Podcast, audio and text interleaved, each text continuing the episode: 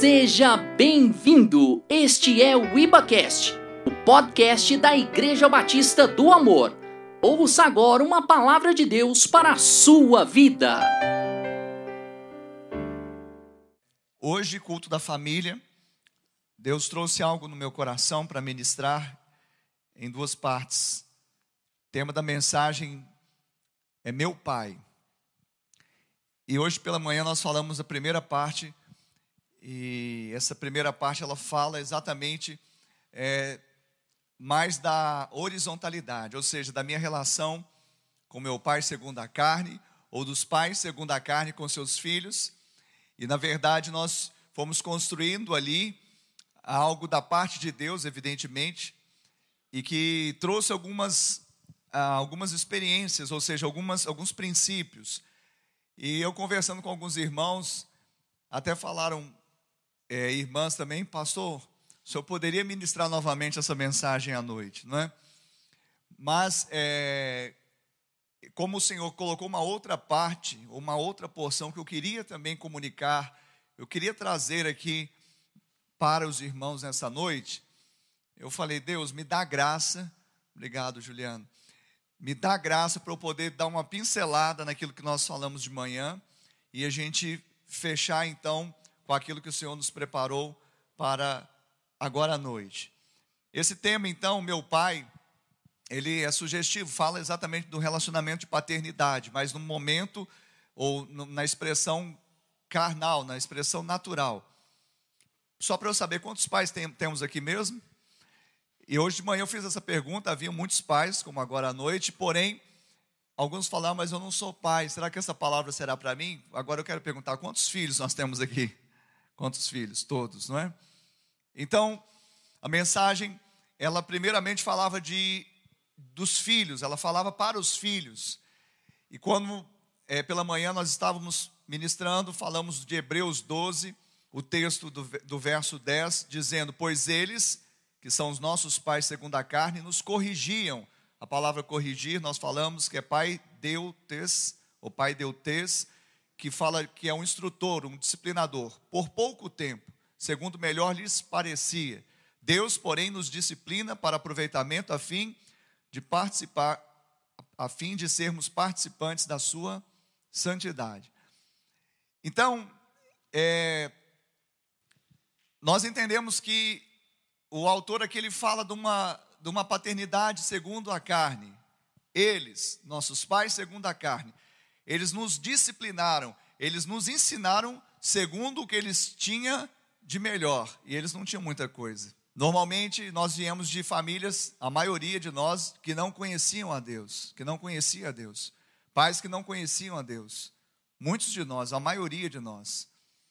Então eles deram o que tinham, e eles não deram muita coisa nesse sentido porque não tinham para dar.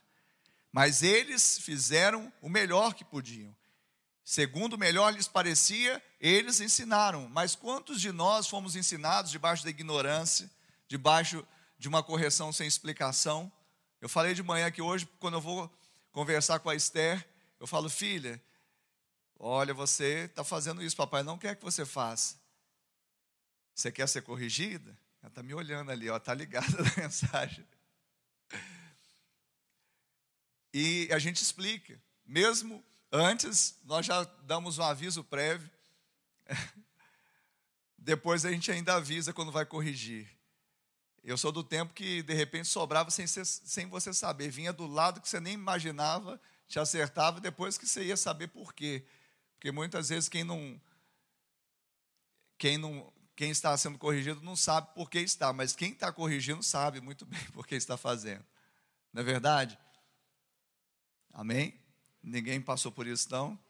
Ninguém deu trabalho aí, não? Amém. Então, é, o segundo melhor lhes parecia, eles então ensinaram sem paciência, sem equilíbrio, corrigindo com raiva. Jamais corrija seu filho com raiva. Você vai descontar a raiva em quem merece amor, não raiva. Aliás, a raiva nossa só pode ser para uma pessoa, Satanás e seus, e sua, seus demônios. Aí tem muita raiva de Satanás, muita raiva dos demônios. Mas nenhuma pessoa é destinatária da nossa ira. porque o Senhor poderia se irar conosco e, no entanto, Ele não fez isso. Ele escolheu nos amar. E quando nós liberamos ira sobre o outro, nós estamos nos tornando nós estamos nos tornando incompassivos. Quem já leu aquela parábola do credor incompassivo sabe o que eu estou falando. Então, melhor lhes parecia, eles então descontavam muitas vezes corrigindo, mas descontavam a raiva e muitas vezes perdiam não a autoridade. A gente fala assim: "Ah, meu pai não tinha autoridade. Aquele homem não tinha autoridade para corrigir". Na verdade, autoridade ele tinha, ele só não tinha legitimidade, porque às vezes ele mandava você fazer uma coisa que ele não fazia.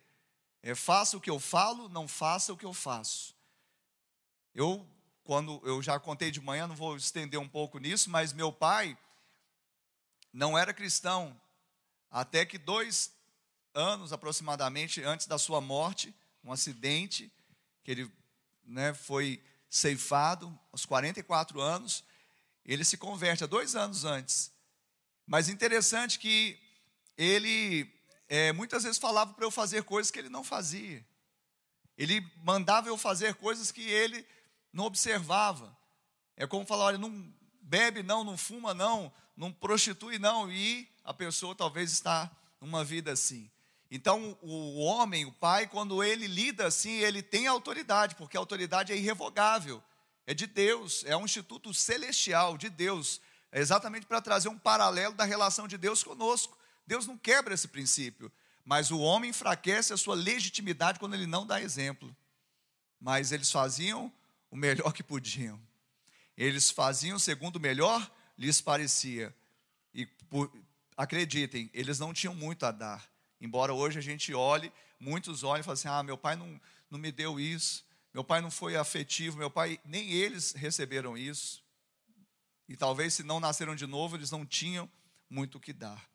Mas, eu falei também de manhã, dando causa ou não, muitos demos causa, sim, a sermos corrigidos, ou não dando causa, que existe uma bem-aventurança, quando você é injustiçado não dando causa, você tem uma, uma bem-aventurança sobre a sua vida, amém?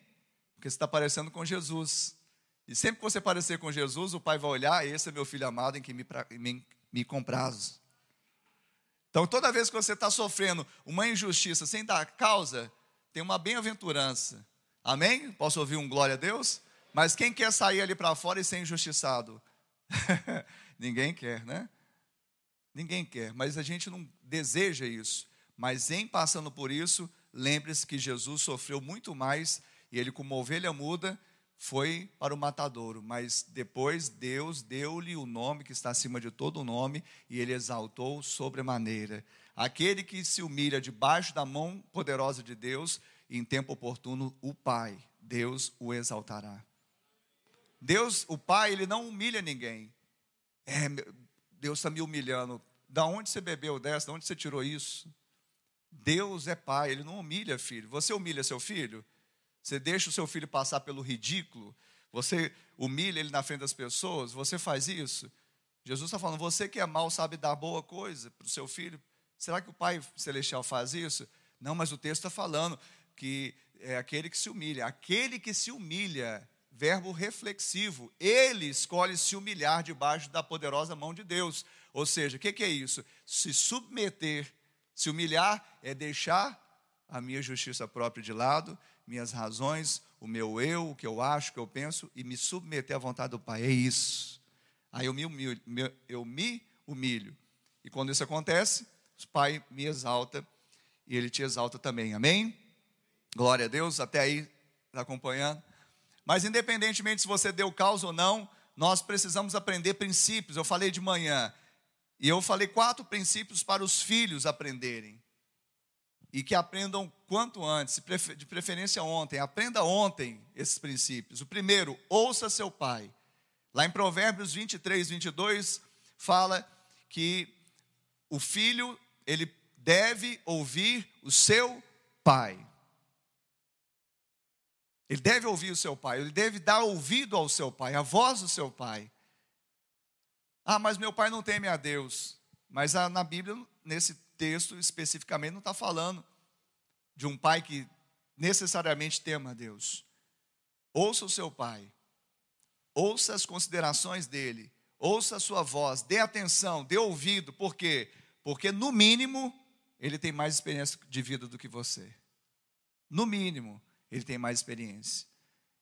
E por mais que o pai ainda não tenha se rendido totalmente ao Senhor, por mais que ainda não seja um homem ainda santo, por todas essas questões que às vezes a gente resiste, por ah, meu pai não é crente, mas ele tem uma experiência de vida. E com a experiência de vida que ele tem, muitas vezes ele vai olhar e vai falar: tem coisas que eu fiz, eu não queria que você passasse, tem coisas que eu fiz e deu errado para mim. E por isso eu quero te poupar disso. Ou seja, há um conselho, ouça o pai. Segundo princípio, honre o seu pai. É o quinto mandamento. Lá no Decálogo, nos dez mandamentos, os quatro primeiros falam de um relacionamento vertical, a sua devoção a Deus. Os três últimos mandamentos falam de uma, uma relação horizontal, você e o próximo. E o primeiro deles, ou seja, o quinto mandamento, é exatamente o mandamento que diz: honra teu pai e tua mãe para que te prolongue os teus dias na terra, para que tudo te vá bem. Então, o segundo princípio é honre seu pai. Qual que é o benefício? Serão, serão prolongados seus dias na terra. E não apenas longevidade, mas eu acredito que vida com propósito. Um filho que não honra o pai, ele fica errante nessa terra. Volto a dizer, não precisa necessariamente ser um pai cristão. A honra não compete simplesmente à pessoa, a honra é um atributo de Deus que ele decidiu transferir para os homens, para que também aqui, através desta honra mútua, nós glorificássemos o Pai que está nos céus. Isso é poderoso. Isso é poderoso e quebra, quebra cadeias. Nós cantamos aqui, né? Cadeias quebrar. Uma das formas que você realmente, mais do que cantar, que nós estamos profetizando, voz profética, é honrar. Se você não honrava, honre. Se, ah, meu pai já se foi, honre a memória dele, então. Decida hoje realmente cumprir por princípio aquilo que o Senhor deseja que você faça. Terceiro princípio, obedeça o seu pai. Colossenses 3:20 fala que isto é grato diante do Senhor. Quando você obedece o seu pai, você está tendo, sendo grato diante do Senhor. Olha só que interessante. Você se relaciona com seu pai natural e quando você o obedece, está chegando diante do Senhor. Isso é grato, grato diante do Pai Celestial. Obedeça o Pai natural e o Pai Celestial será honrado também. Isso é grato diante do Senhor. E eu me lembro né, que muitas vezes, é, na minha juventude, eu, eu questionava exatamente essa obediência, porque, afinal de contas, a gente é cheio de justiça própria. E a gente tem falado muito isso porque se o crente cair a ficha dele de que quase tudo na vida dele, para não dizer tudo, se resume em deixar justiça própria, e só de início, se ele deixar justiça própria, já vai ser curado de inúmeras enfermidades de origem psicossomáticas. Muitas coisas já vai ser, ele vai ser curado. Se ele soubesse disso, então eu não vou me cansar de pregar aqui, porque já vai vir um benefício para você ser liberto de doenças psicossomáticas, você abrir mão da justiça própria. Mas eu, na minha justiça própria, é, vivi exatamente nisso, ponderando. Ah, mas é, eu, será que eu devo essa obediência? Meu pai não está sendo um exemplo, ou ele não está realmente entendendo.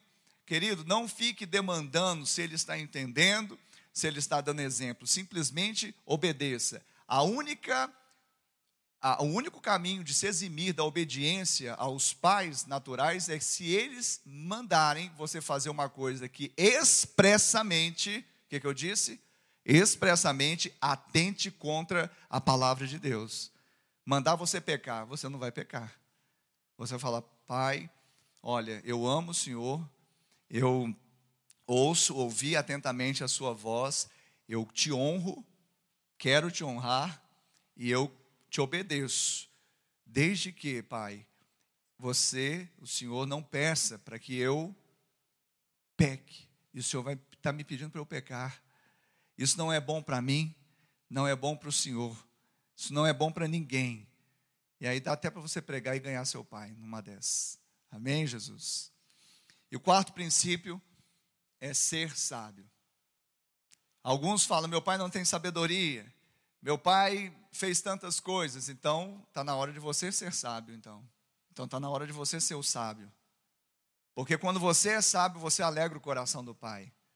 Ainda que ele não entenda muito bem, porque a sua sabedoria não é humana, é a sabedoria do céu, mas Deus que sabe tudo, Deus que sonda corações, Deus que conhece a mente, Deus que sabe o futuro, Deus que lança o amor eterno, a benignidade para atrair todas as pessoas, Ele vai usar você, vai te usar como um homem e uma mulher sábio, sábio ou sábia, para levar de um atributo dele mesmo, que é a alegria. E a alegria do Senhor vai ser a força do seu Pai.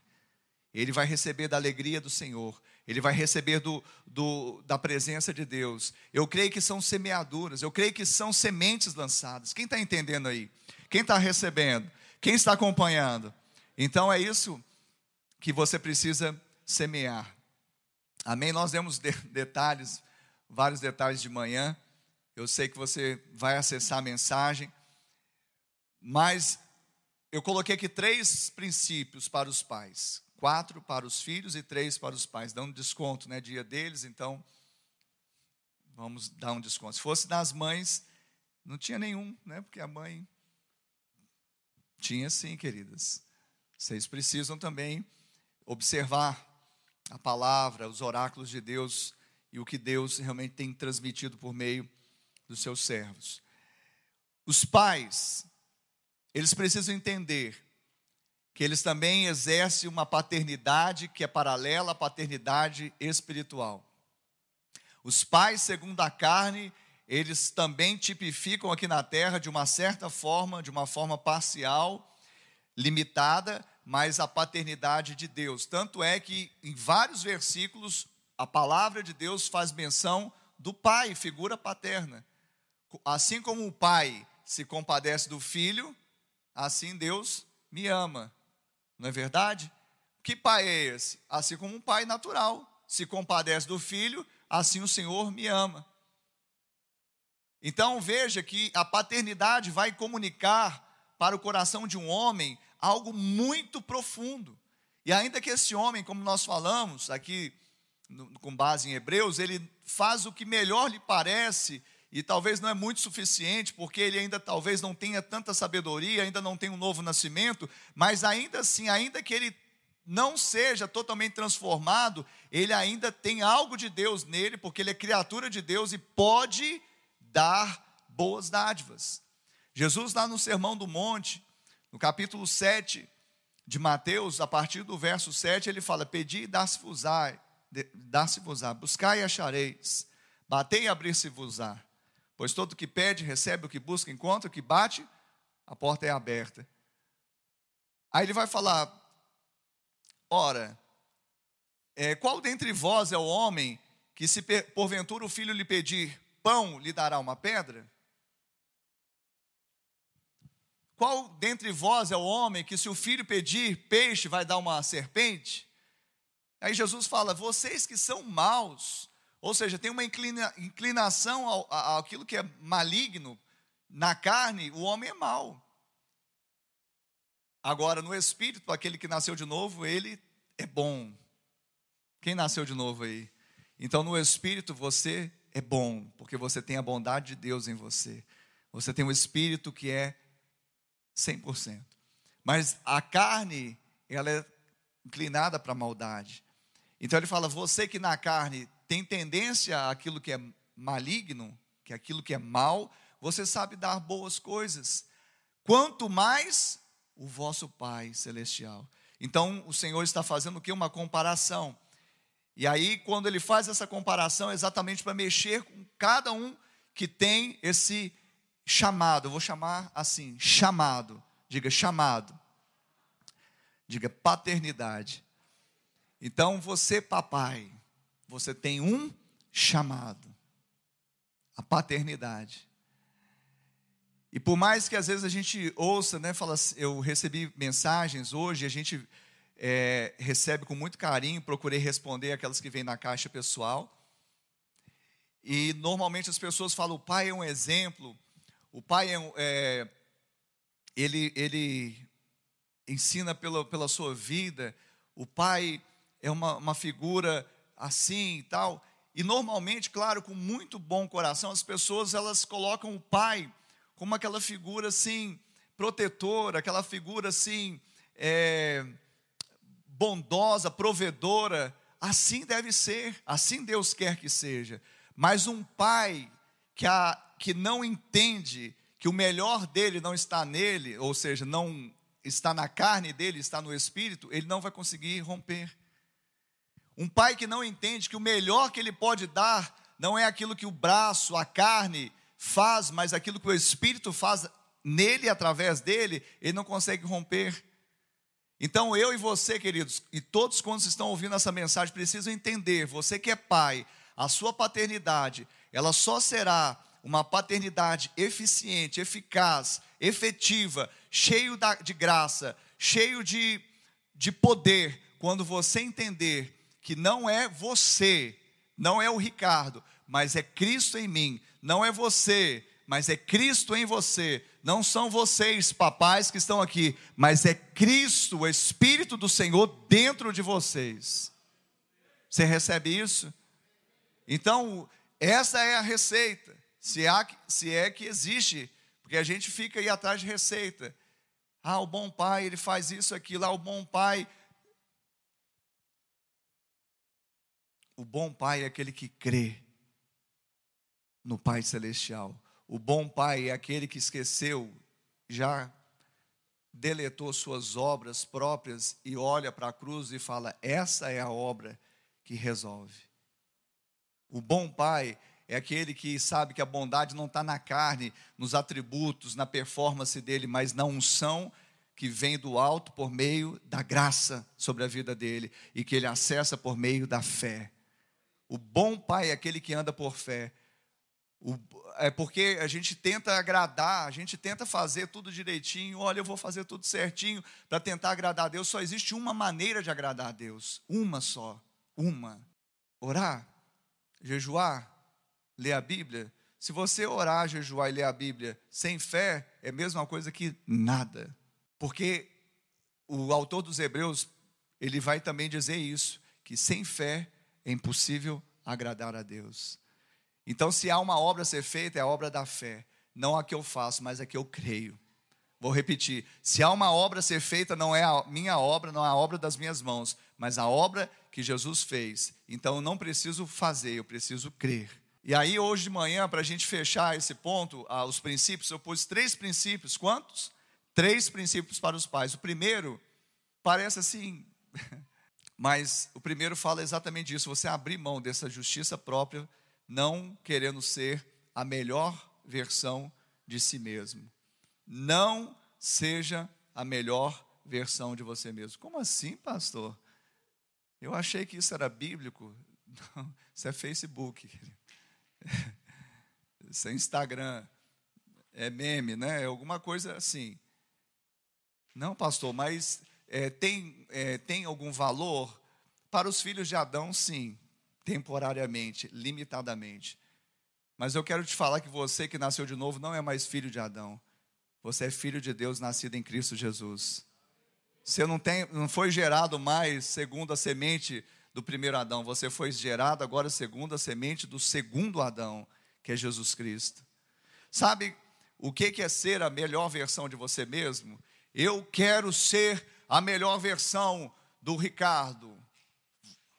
Vou correr no Parque do Sabiá, vou estudar, vou. O máximo que eu vou chegar é no, no homem mais elevado que essa terra pisou, do ponto de vista natural, sem contar Jesus, evidentemente. Adão. O melhor, a melhor versão de nós homens é Adão. Sabia disso?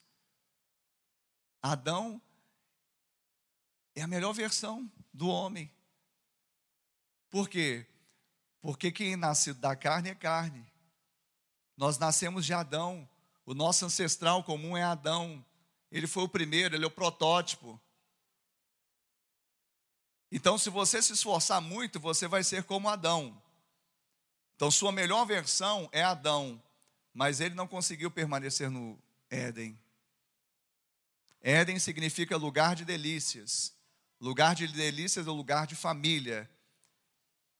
Uma pessoa que procura estabelecer com seus próprios méritos, com a sua própria força, com a sua própria energia, com sua própria capacidade, batendo no peito e querendo ser a versão de, melhor versão de si mesmo, você está colocando só mais carne em cima de carne, pó em cima de pó, justiça própria em cima de justiça própria. Onde que isso vai dar? No máximo em Adão. Não é isso que Deus tem para você. Exatamente Deus quis, através de Cristo, quebrar todo escrito de dívida por causa de Adão. E nós estamos querendo voltar. A sua, a sua, sua evolução não é Adão, a sua evolução é Cristo. Adão é regressão, se é que vocês me entendem. Então, por que, que você está falando isso para um pai que não seja a melhor versão de si mesmo, para deixar de achar que você mata no peito e resolve do seu jeito?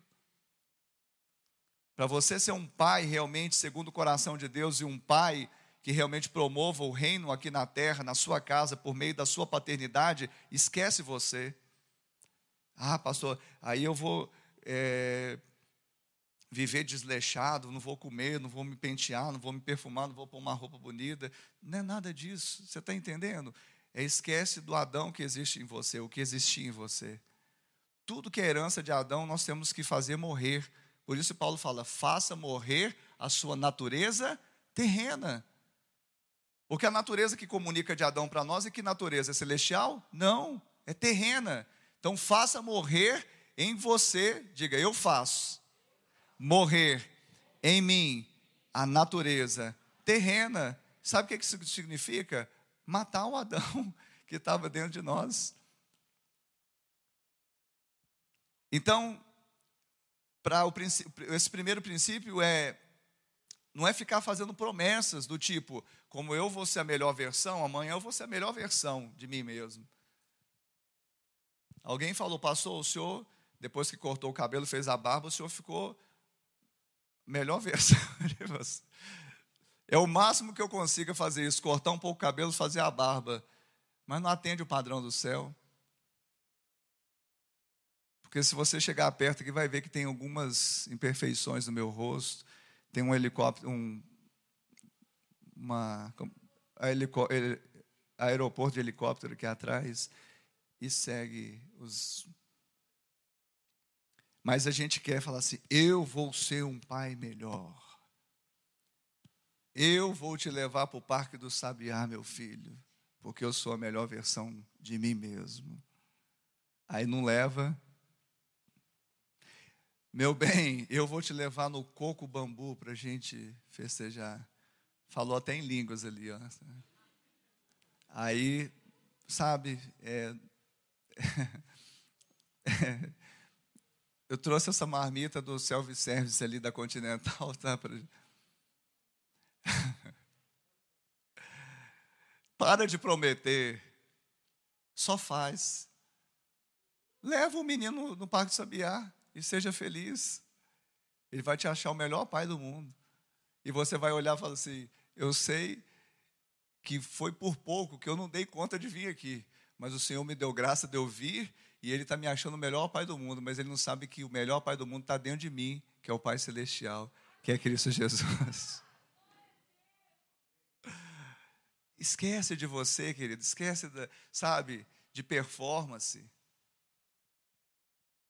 No, é, é no sentido de fazer com que a performance é que alcance o favor, é que alcance o benefício.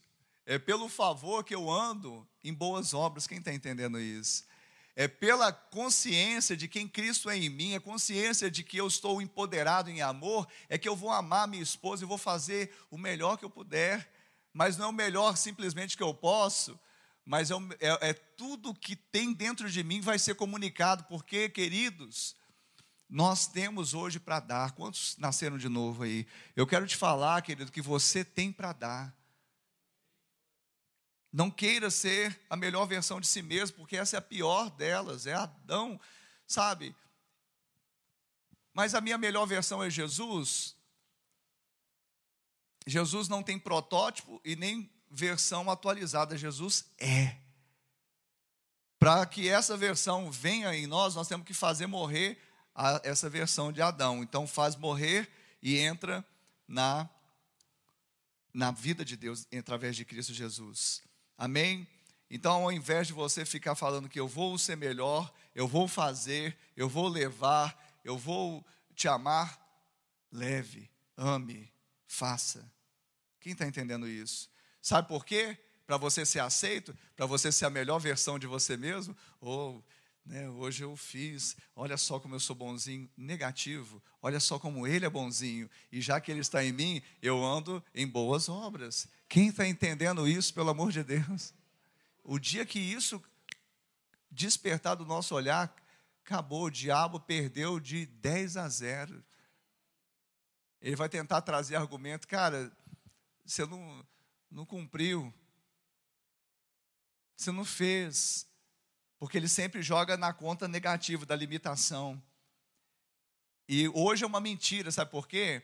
Antes nós éramos limitados, agora em Deus nós somos ilimitados.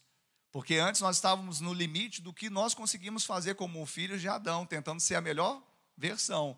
Hoje nós temos Cristo em nós, então não há limites para o que nós intentamos fazer em Cristo. Quem está entendendo isso? Isso é poderoso demais. É, eu falei de manhã também, estendi um pouco mais nessa aqui, né? Mas eu falei de manhã que é, alguém que quer ser a melhor versão de si mesmo é uma pessoa que quer colocar, como Jesus também ensinou, um pano novo em roupa velha. Vai dar certo? Aí eu estava vendo alguns comentários do culto de manhã, aí acho que a irmã Ide, que trabalha exatamente com confecção, com costura, ela falou: retalho não embeleza a roupa, né? não embeleza. É, você vai para a festa junina? Não vai, então não, não coloca retalho, pano novo em roupa velha. Porque agora em Cristo você não é mais roupa velha, você é roupa nova. Não precisa ficar remendando. Porque se você pôr uma roupa, uma, um retalho novo e uma roupa velha, o que, que vai acontecer? A ruptura será maior. É o que as pessoas estão tentando lá e não tem fim. Não tem fim, elas tentando ser melhor, ser melhor, não tem fim, é um abismo que fica sugando as forças da pessoa e a pessoa nunca é, faz o suficiente, nunca é bom o suficiente, nunca ora o suficiente, nunca jejua o suficiente, nunca é, lê a Bíblia o suficiente. Querido, flua, ande segundo a sua natureza, sabe? É isso. Simplesmente se empodere de quem você é em Cristo. Lá em 1 Pedro, capítulo 1, verso 23, vai dizer que fostes gerados, não fostes regenerados, não segundo uma semente corruptível, mas segundo uma semente incorruptível em Cristo Jesus. O que, que, é, que, que é isso? Fostes regenerados. O que, que é isso? Gerado de novo. Não existe melhor versão, sabe, a não ser que morra e nasça de novo. Então, isso chama-se conversão. Eu quero te falar, então, agora em Cristo, você tem, evidentemente, a vida de Deus em você. E você tem o melhor que o Pai podia te dar para você fazer o melhor. Você tem o melhor para fazer o melhor. Esse é o primeiro princípio. Você não é um pecador melhorado. Você é um santo, um homem transformado e aqui também as mulheres transformadas. Segundo princípio, para os pais, não provoque ira aos filhos. Tem alguns que irritam os filhos. Paulo vai falar sobre isso em Efésios 6, 4. Não provoque ira aos filhos. Pastor, mas quando eu peço para o meu filho fazer algo, ele fica irado. Não é esse tipo de ira. É quando você espizinha, Quando você fica, sabe, conspirando contra a alegria do filho. Não, mas a alegria dele é ficar 12 horas no, no celular. E quando eu vou. Querido, deixa eu te explicar. Quando Paulo falou isso, ele está falando o seguinte: o amor vence. Não é o ódio que vence, não é a ira que vence. Então preste atenção. Normalmente quem provoca ira é porque está irado. Como nós já falamos, para você corrigir o seu filho, respira, conta até 10, ore, e depois vá lá e corrija o seu filho. Por quê? Porque você vai corrigir como Deus nos corrige, em amor. O amor empodera, o amor eleva, o amor conduz, o amor promove. Eu tenho dito isso. Tudo que o amor produz permanece, e tudo que ele toca enriquece. Se você corrigir com ira, vai gerar ira.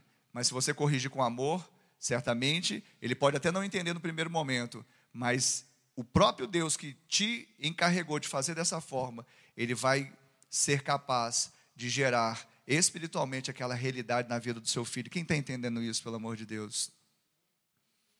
Então é isso, porque se você irrita, você provoca ira, eles podem se tornar iracundos.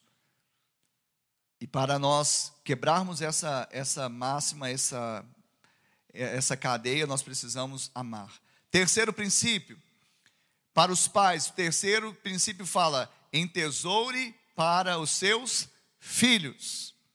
Entesourar pelos, para os filhos é exatamente o que nós falamos há pouco.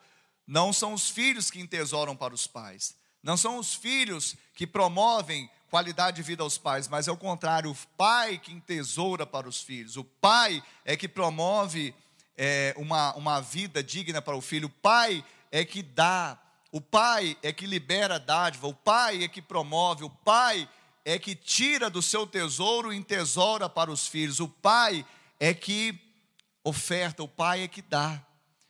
E às vezes tem uma cultura, eu creio que alguns viveram debaixo, debaixo dessa cultura. Eu vou falar viveram, mas se vive hoje vai quebrar em nome de Jesus. Aquela cultura assim, eu passei muita luta. Eu, como eu já falei, parece que quanto mais luta, mais a pessoa fica santa, né? ela fica mais é, espiritual. Não é a luta em si, é quanto mais você crê. Amém? Claro que provações vão produzir para nós o que? Ativação daquilo que nós cremos, para passarmos por ela. Mas tem muita gente que está passando provação, não está aprendendo nada, e não está ficando espiritual nada, não está ficando santo nada. Pelo contrário, muitos estão dando causa. Então, o, o caminho é retornar e se arrepender. Não tem essa de falar assim, ah, é, estou passando grande prova. Quanto maior a prova, maior a vitória. Se você não sair nessa rota de colisão, não vai ser vitória, não, filho. Então, deixa eu falar algo para você. Aqui, quando nós falamos assim, meu filho ele não, não pode ter porque eu não tive. Eu sei que você já ouviu isso, porque tem pais que falam isso. Meu filho não pode ter porque eu não tive. Ah, vai ter de mão beijada um celular? Eu não tive. Claro, querido, não tinha celular naquela época. Eu sou da época que ficava eh, alguém mandava avisar na vizinha da terceira casa que tinha um parente lá de Barbacena chamando a gente para falar. Ia lá, oi, dona Maria, desculpa, já está meio tarde, mas a minha tia ligou, posso? Não, pode ir lá, meu filho. Aí pegava aquele telefone de, de disco, segue aqui, filho, está cobrindo aqui? Tá, né? Ia lá, oi, tia, quem é dessa época aí? Não é verdade? Não, agora meu filho tem que ter um telefone de disco. Para com isso, querido. Não, eu suei. Minhas mãos aqui, ó, minhas mãos, cheio de calo. Já pensou, meu bem, se você tivesse passado pelo que seu pai passou lá no Nordeste, em Afogados da Engazeira? Ele deve estar assistindo, não é, meu sogro? Afogados da Engazeira, sertão do Nordeste. Ele conta, pode contar aqui, como criava os meninos lá? Não tinha berço, não, gente. Chiqueirinho, berço. Cavava uma fossa no chão, uma, um, buraco no chão, e jogava dez meninos lá dentro. quantos seus tios você tinha no total? Depois foi morrendo alguns, uns 18, 17. Haja berço para. Cavava um buraco, sério mesmo. Aí, não. É, Cláudia, agora você vai. Não pode ter berço, não. Vou cavar um buraco aqui no. Gente, eu, eu, sou, eu sei que eu sou meio exagerado, mas alguém já viu uma história parecida com essa? Fala assim: o meu filho não passou nem metade do que eu passou e está aí pagando uma de bonitão. Isso é justiça própria. Isso é você não entender que você entesoura para o seu filho, você quer a mesma vida que você teve para o seu filho. É, é, isso que você quer, que ele seja o Adão aperfeiçoado, ou a, a melhor versão dele, dele mesmo. Deixa eu falar uma coisa para você. Jesus morreu lá na cruz para cancelar todo, todo escrito de miséria que havia sobre a sua vida todo escrito de, de, sabe, de indulgência que havia sobre sua vida. Jesus cancelou toda, sabe, é, é, tradição de, de, de coisas terríveis, de mortandade, de maldições, de espíritos familiares que agiam, sabe, trazendo escassez, trazendo, trazendo tantas coisas terríveis sobre a sua vida. Isso foi cancelado lá na cruz do Calvário. Hoje você tem que entesourar, não com tesouro que a traça e a ferrugem corrói, que os ladrões escamam e roubam. Hoje você tem que entesourar com aquilo que vai ser tesouro no céu, a presença do Senhor sobre seus filhos. Porque se assim eles estiverem nessa presença, eles serão as pessoas mais prósperas a pisar nessa terra. Alguém pode dar uma glória a Deus?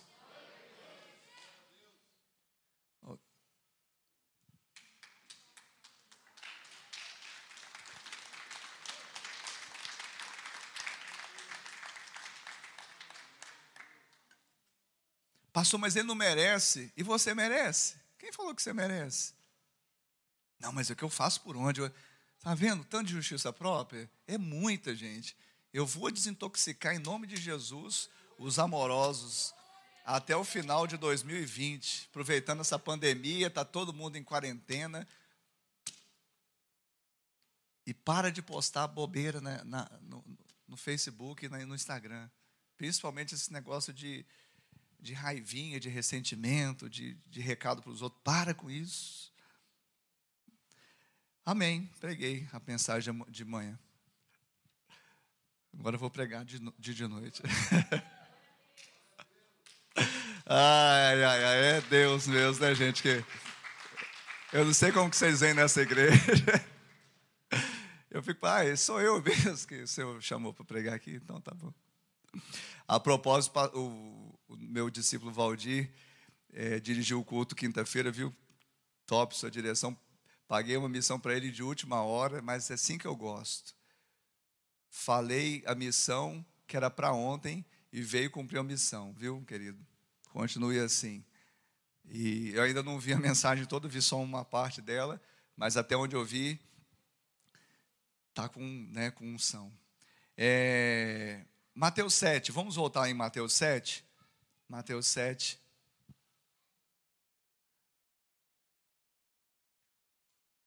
Pastor, mas você não vai falar do, do Renato Russo, não?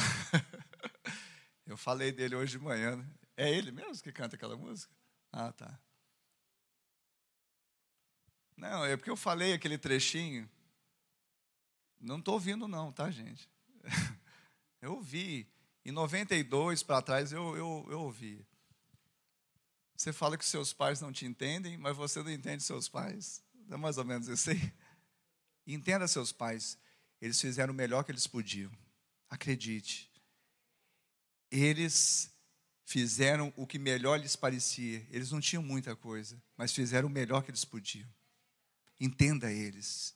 Honre eles. E se for necessário, perdoe-os também você vai viver muito melhor. Meu pai já foi, meu pai já foi também, minha mãe já foi. Eu os amei. Principalmente meu pai, nos últimos dois anos, ele fez coisas depois da conversão. Minha mãe fala: os últimos dois anos do seu pai foram melhores do que os, as últimas duas décadas com ele.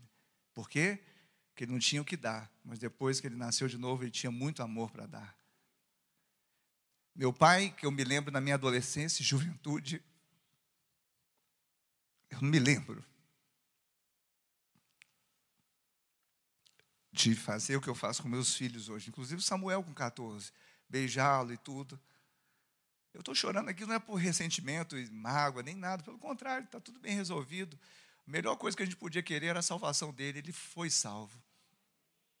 Mas os dois últimos anos, meu pai me beijou, beijou Miguel, né, ele abraçou. Certamente, quando eu era pequeno, ali, do Azaf para menos, para Bianca, né, todo paizinho abraça, mas chega na adolescência e parece que, parece que tem um, uns espinhos, né?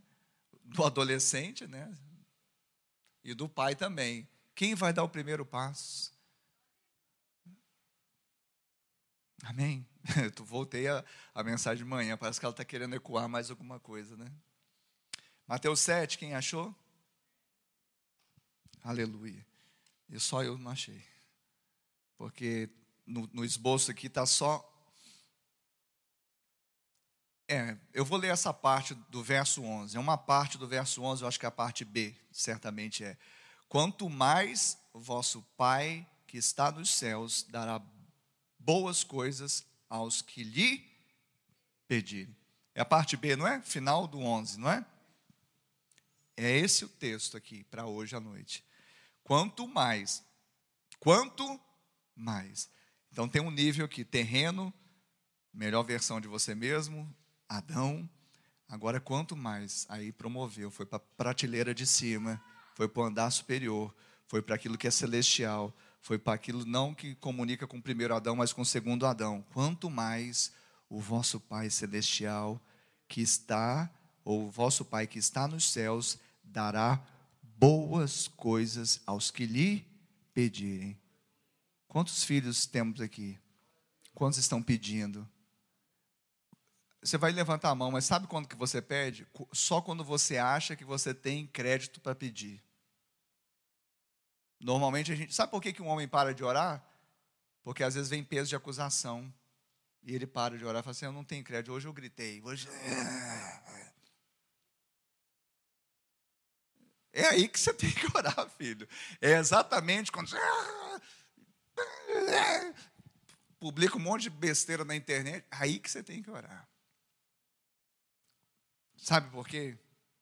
Porque no Salmo 103, verso 10 diz assim: não nos trata segundo os nossos pecados, nem nos retribui consoante as nossas iniquidades.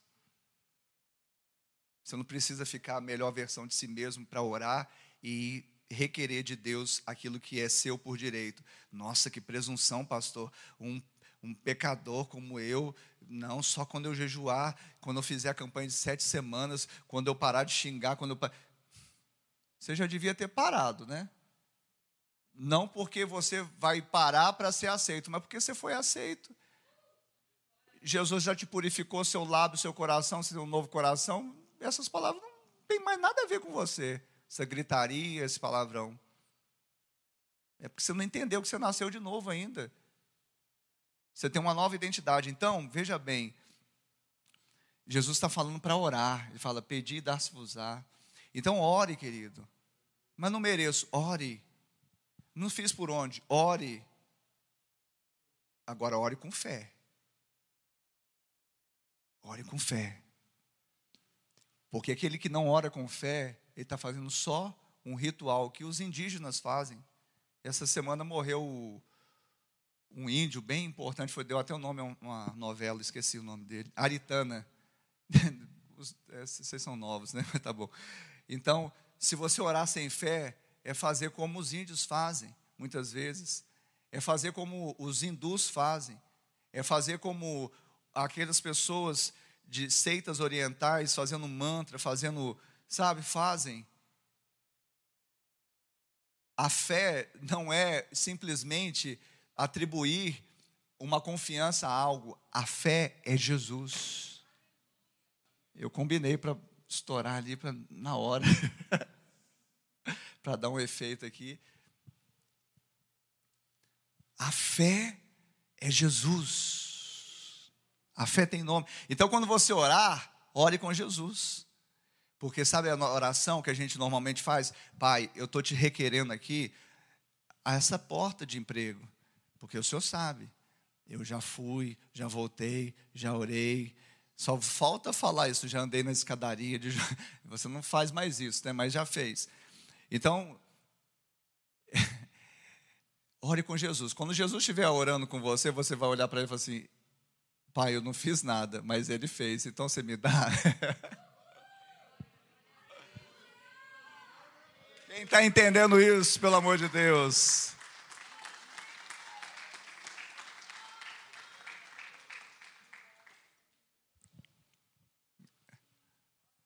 Eu sei que é difícil entender que você fala, esse evangelho está fácil demais.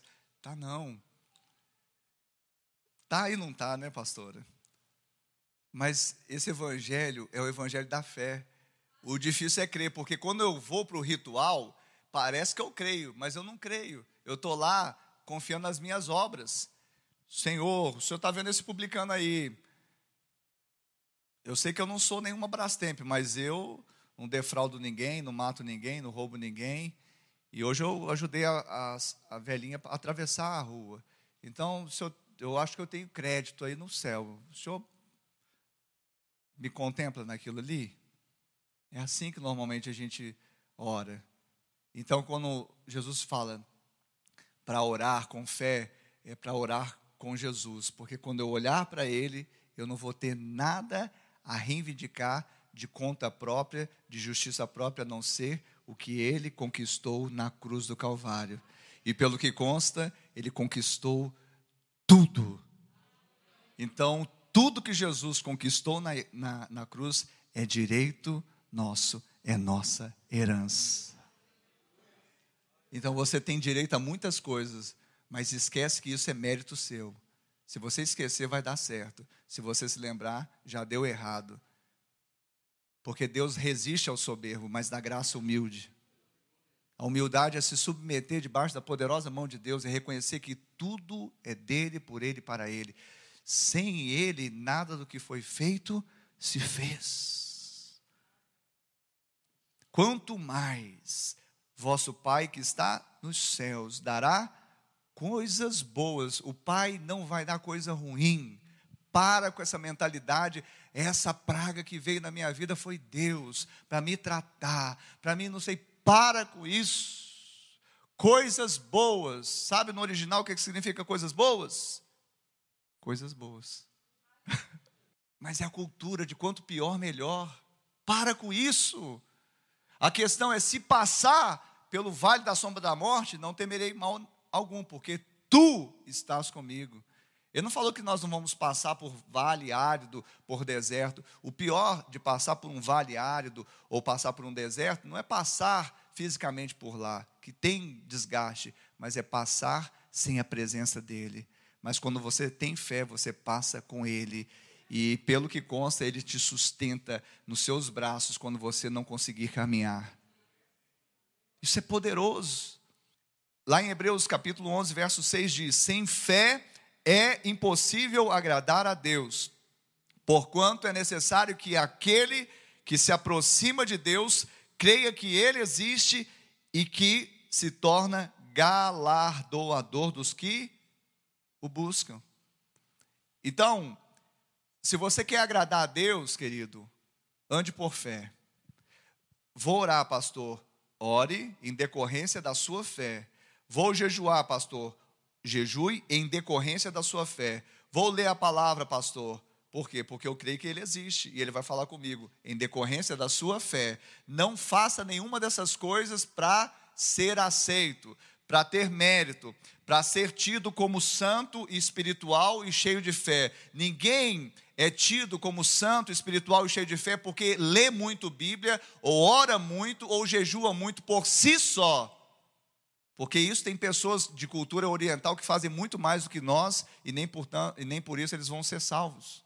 Tem gente, os islâmicos, eles têm uma disciplina, a enésima potência, muito maior do que a nossa, em termos de, de, de serem disciplinados com, com, vamos dizer, as disciplinas espirituais deles.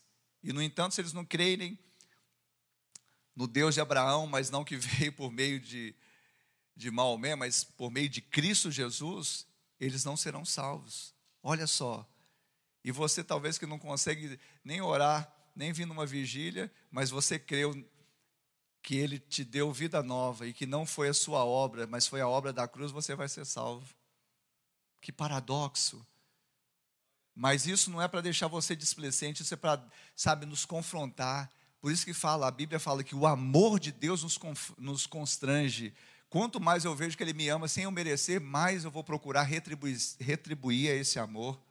É ou não é? A mulher, às vezes, que está passando por um, uma situação de ter um marido difícil, às vezes até meio infiel, ela acha que tem que pagar com a mesma moeda. Que, que se ela for dura, implacável, e, e ela vai mudar o coração dele, mas ela esquece que o mesmo princípio vale para um relacionamento assim. Se Deus, por meio do amor, ele nos empoderou com amor e nos constrangeu a retribuir esse amor pela graça, assim também no casamento. Quanto mais essa mulher conseguir amar esse homem, ele vai ser constrangido pelo amor e vai ser empoderado por ele. Amém, Jesus? Então a fé é o meio pelo qual nós agradamos a Deus. Sem fé é impossível agradar a Deus. Porquanto é necessário que aquele que se aproxima de Deus creia que ele existe. Pastor, mas eu creio. A gente crê que Deus existe, mas não crê que Deus ele comunica com a gente nas coisas do nosso cotidiano. Porque eu creio que ele existe, mas ele deve estar lá no céu, deve estar ocupado, deve estar talvez respondendo a oração do pastor Ricardo, que ele é tão santo, aquele homem. Ah, ah, se você soubesse o que eu fiz no, verão passado. Mas isso está resolvido. Preste atenção. Creia que ele existe é saber que ele se importa com você. Creia que ele existe é saber que ele atua em seu favor. Crer que Ele existe é crer que Ele não está inerte, que os ouvidos dele não estão cerrados, que a mão dele não está encolhida para não poder salvar. Crer que Ele existe é quando você entregar na mão dele, você não tirar de novo da mão dele. Crer que Ele existe é você saber que uma vez que você fez, você fez não pedindo, Pai, assina esse cheque aqui, assina essa promissória aqui, ah, eu fiz isso, Pai, abençoa o que eu estou fazendo. Não, Deus que eu faço o que você está abençoando. Crer que Ele existe é, é, falar com Ele, é pedir permissão a Ele, é deixar que Ele interaja com você na sua vida. Nós falamos que acreditamos e, e, e cremos que Deus existe, mas nas horas mais, mais centrais, cardeais, mais importantes da nossa vida, nós excluímos Ele da decisão, da direção, da conduta, das escolhas. Então, Fé é um desafio. Por isso, esse evangelho da graça e o evangelho da fé que nós pregamos pode ser muito desafiador para quem ainda está muito arraigado em justiça própria, em lei, na carne, em Adão. E aí, para fechar essa mensagem, eu pensei em falar aqui nessa noite o seguinte: quanto mais então nós estamos elevando o padrão. Qual é o nível, qual que é, é, o nível do tratamento desse quanto mais? Qual é o nível de tratamento do Senhor para comigo, como filho? Como o Senhor nos trata? Eu já até citei Salmo 103, verso 10, que diz: Não nos trata segundo os nossos pecados, nem nos retribui consoante as nossas iniquidades. Como que o Senhor nos trata? Para saber um conceito, é melhor inverter e dizer o que não é. Ele não nos trata segundo os nossos pecados. Porque se ele fosse tratar, me tratar segundo o meu pecado, eu não estaria aqui para pregar nessa noite. Pastor, mas você está andando em pecado? Não, não estou andando em pecado. Mas se eu pecar, como diz João na carta dele, eu sei que eu tenho, não um promotor me acusando, mas eu tenho um advogado junto ao Pai, Jesus o justo. Basta que eu me arrependa, confesse, ele me perdoa e eu continuo caminhando. Quando ele me trata, ele não me trata com ira, com raiva, mas ele me trata com um coração compassivo. Nós também citamos esse texto, mesmo salmo, Salmo 103, um salmo lindo, salmo de Davi, que fala das misericórdias de Deus. E no Salmo 103, verso 13 diz: Como um pai se compadece de seus filhos, assim o Senhor se compadece dos que o temem. Então, como que o Senhor me trata? Com compaixão. O Senhor não nos trata com ira, o Senhor não nos trata com raiva, o Senhor não nos trata com ódio, o Senhor não nos trata com desprezo, o Senhor não nos trata com coração implacável, mas o Senhor nos trata com compaixão. Diga compaixão. Ele tem um coração compassivo. E é dessa forma que nós precisamos ser tratados, porque se não fosse dessa forma também, esse que vos fala não estaria aqui pregando. Terceiro, como que o Senhor nos trata?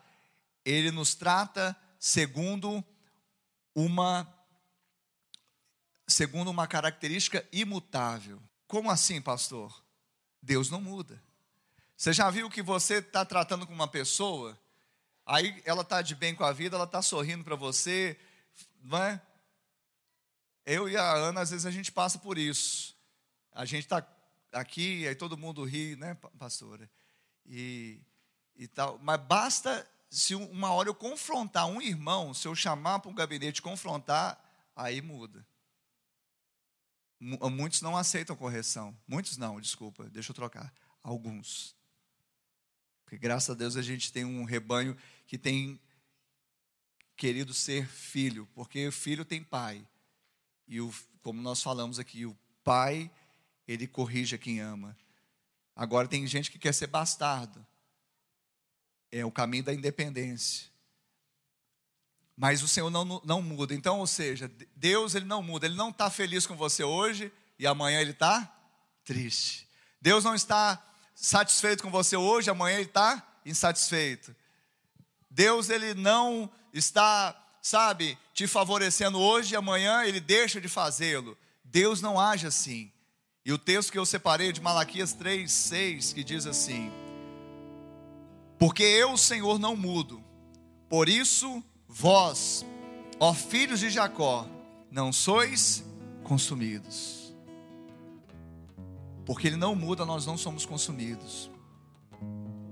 Porque se ele esquecesse das promessas que ele fez ontem, se ele esqueceu, se ele, esquece, se, ele se esquecesse, mudasse aquilo que ele determinou ontem no coração dele, de ter pensamentos de paz a nosso respeito, de nos abençoar e não resistir, e de entregar Jesus, e de nos perdoar, de nos cobrir, de nos amar, hoje nós não teríamos saída mas ele não muda como uma pessoa muda, como às vezes um pai mudou. Alguns talvez tiveram uma criação em certo tempo boa, depois tiveram uma mudança, alguma situação, contingência, e o pai mudou. E às vezes nessa mudança você foi ferido, você foi magoado, você ficou ressentido. Mas eu quero te falar que o Pai Celestial não muda. Nós estamos avançando para a prateleira de cima ele diz: Eu, Senhor, não mudo, por isso, ó filhos de Israel, não sois consumidos.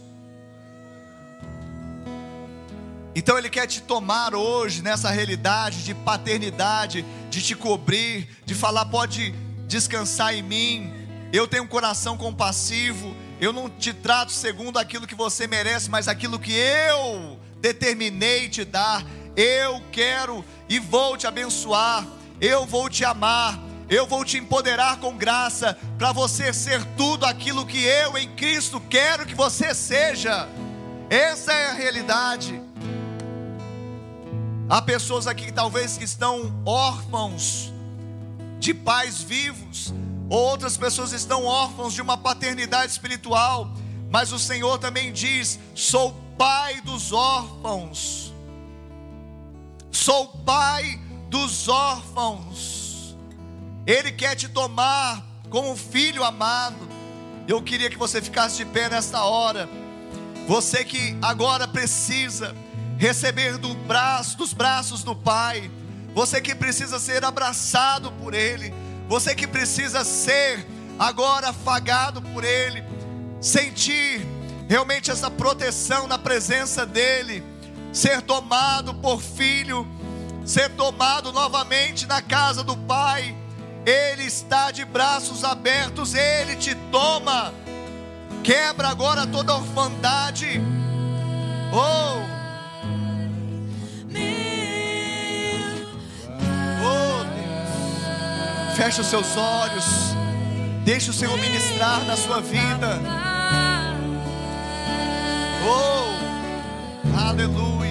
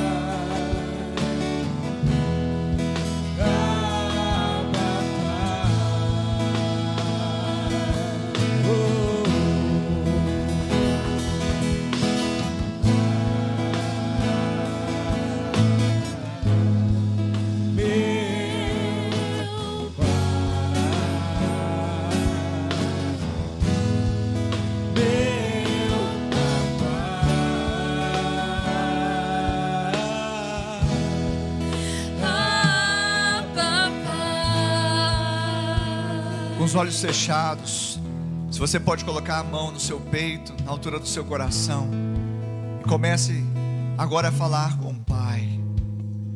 Comece a pôr para fora, falar: Pai, eu passei por tantas coisas no passado, eu passei por tantas coisas na minha vida, na minha família, mas hoje eu decido honrar o meu pai.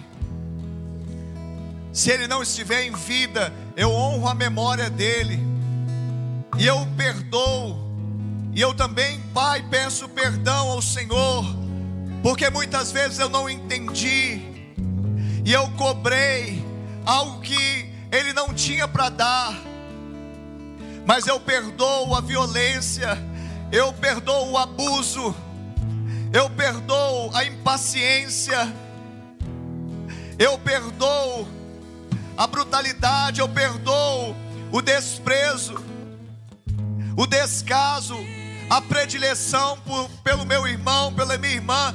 Eu agora coloco isso tudo na cruz, porque o Senhor levou ali na cruz todas essas feridas, todas essas chagas.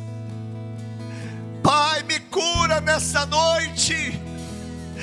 Eu sou o filho amado. Eu quero sentir o seu toque. Eu quero me empoderar e me empodero nesta noite do seu amor incondicional. Um amor que me constrange, um amor que não retribui com ira pelas minhas falhas, mas com graça, com compaixão. Eu quero confiar num Deus que não muda, não muda de temperamento, não muda de olhar, não muda de opinião, não muda de pensamentos. Um Deus que é constante nos desígnios celestiais e, me, e, e, e se decidiu me tomar por filho. Eu sou teu filho amado. Em Cristo Jesus eu sou o seu filho amado. Oh, papai, transforma, Deus, o meu coração ferido. Me dá, Senhor, uma nova oportunidade, um recomeço. Me ajuda, Pai, a romper, a romper, a romper. Oh! Abre os seus lábios, fala com o Pai. Abre o seu coração, se derrame na presença dEle.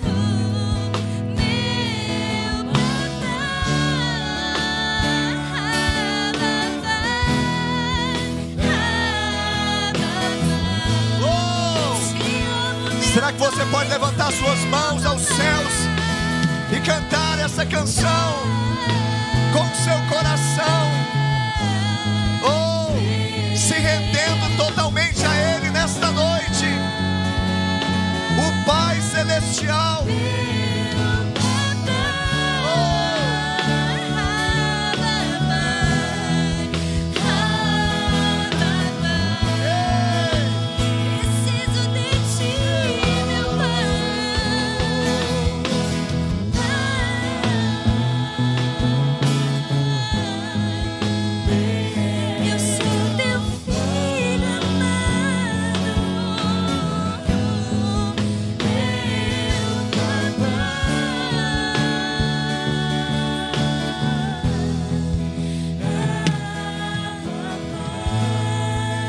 Ele é o pai dos órfãos, juiz das viúvas.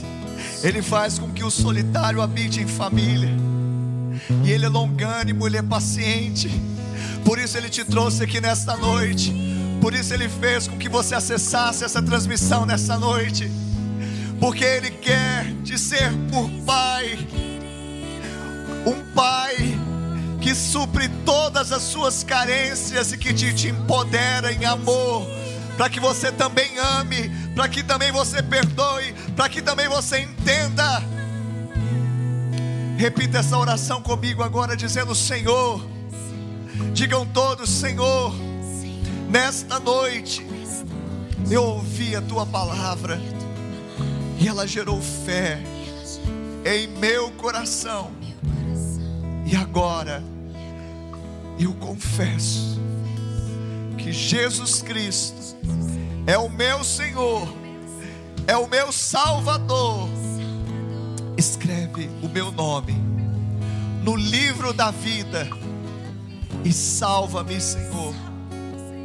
Pai, eu que um dia estive em teus caminhos, mas me desviei, hoje, arrependido eu torno, eu volto a casa do Pai, a presença do Pai, na certeza que sou aceito, sou recebido em seus braços de amor. Coloca anel no meu dedo, sandálias nos meus pés, me dê vestes novas. Pai, aba Pai, Paizinho. Obrigado por acessar o IbaCast. Acesse nossas redes sociais. Siga Igreja Batista do Amor. Até a próxima!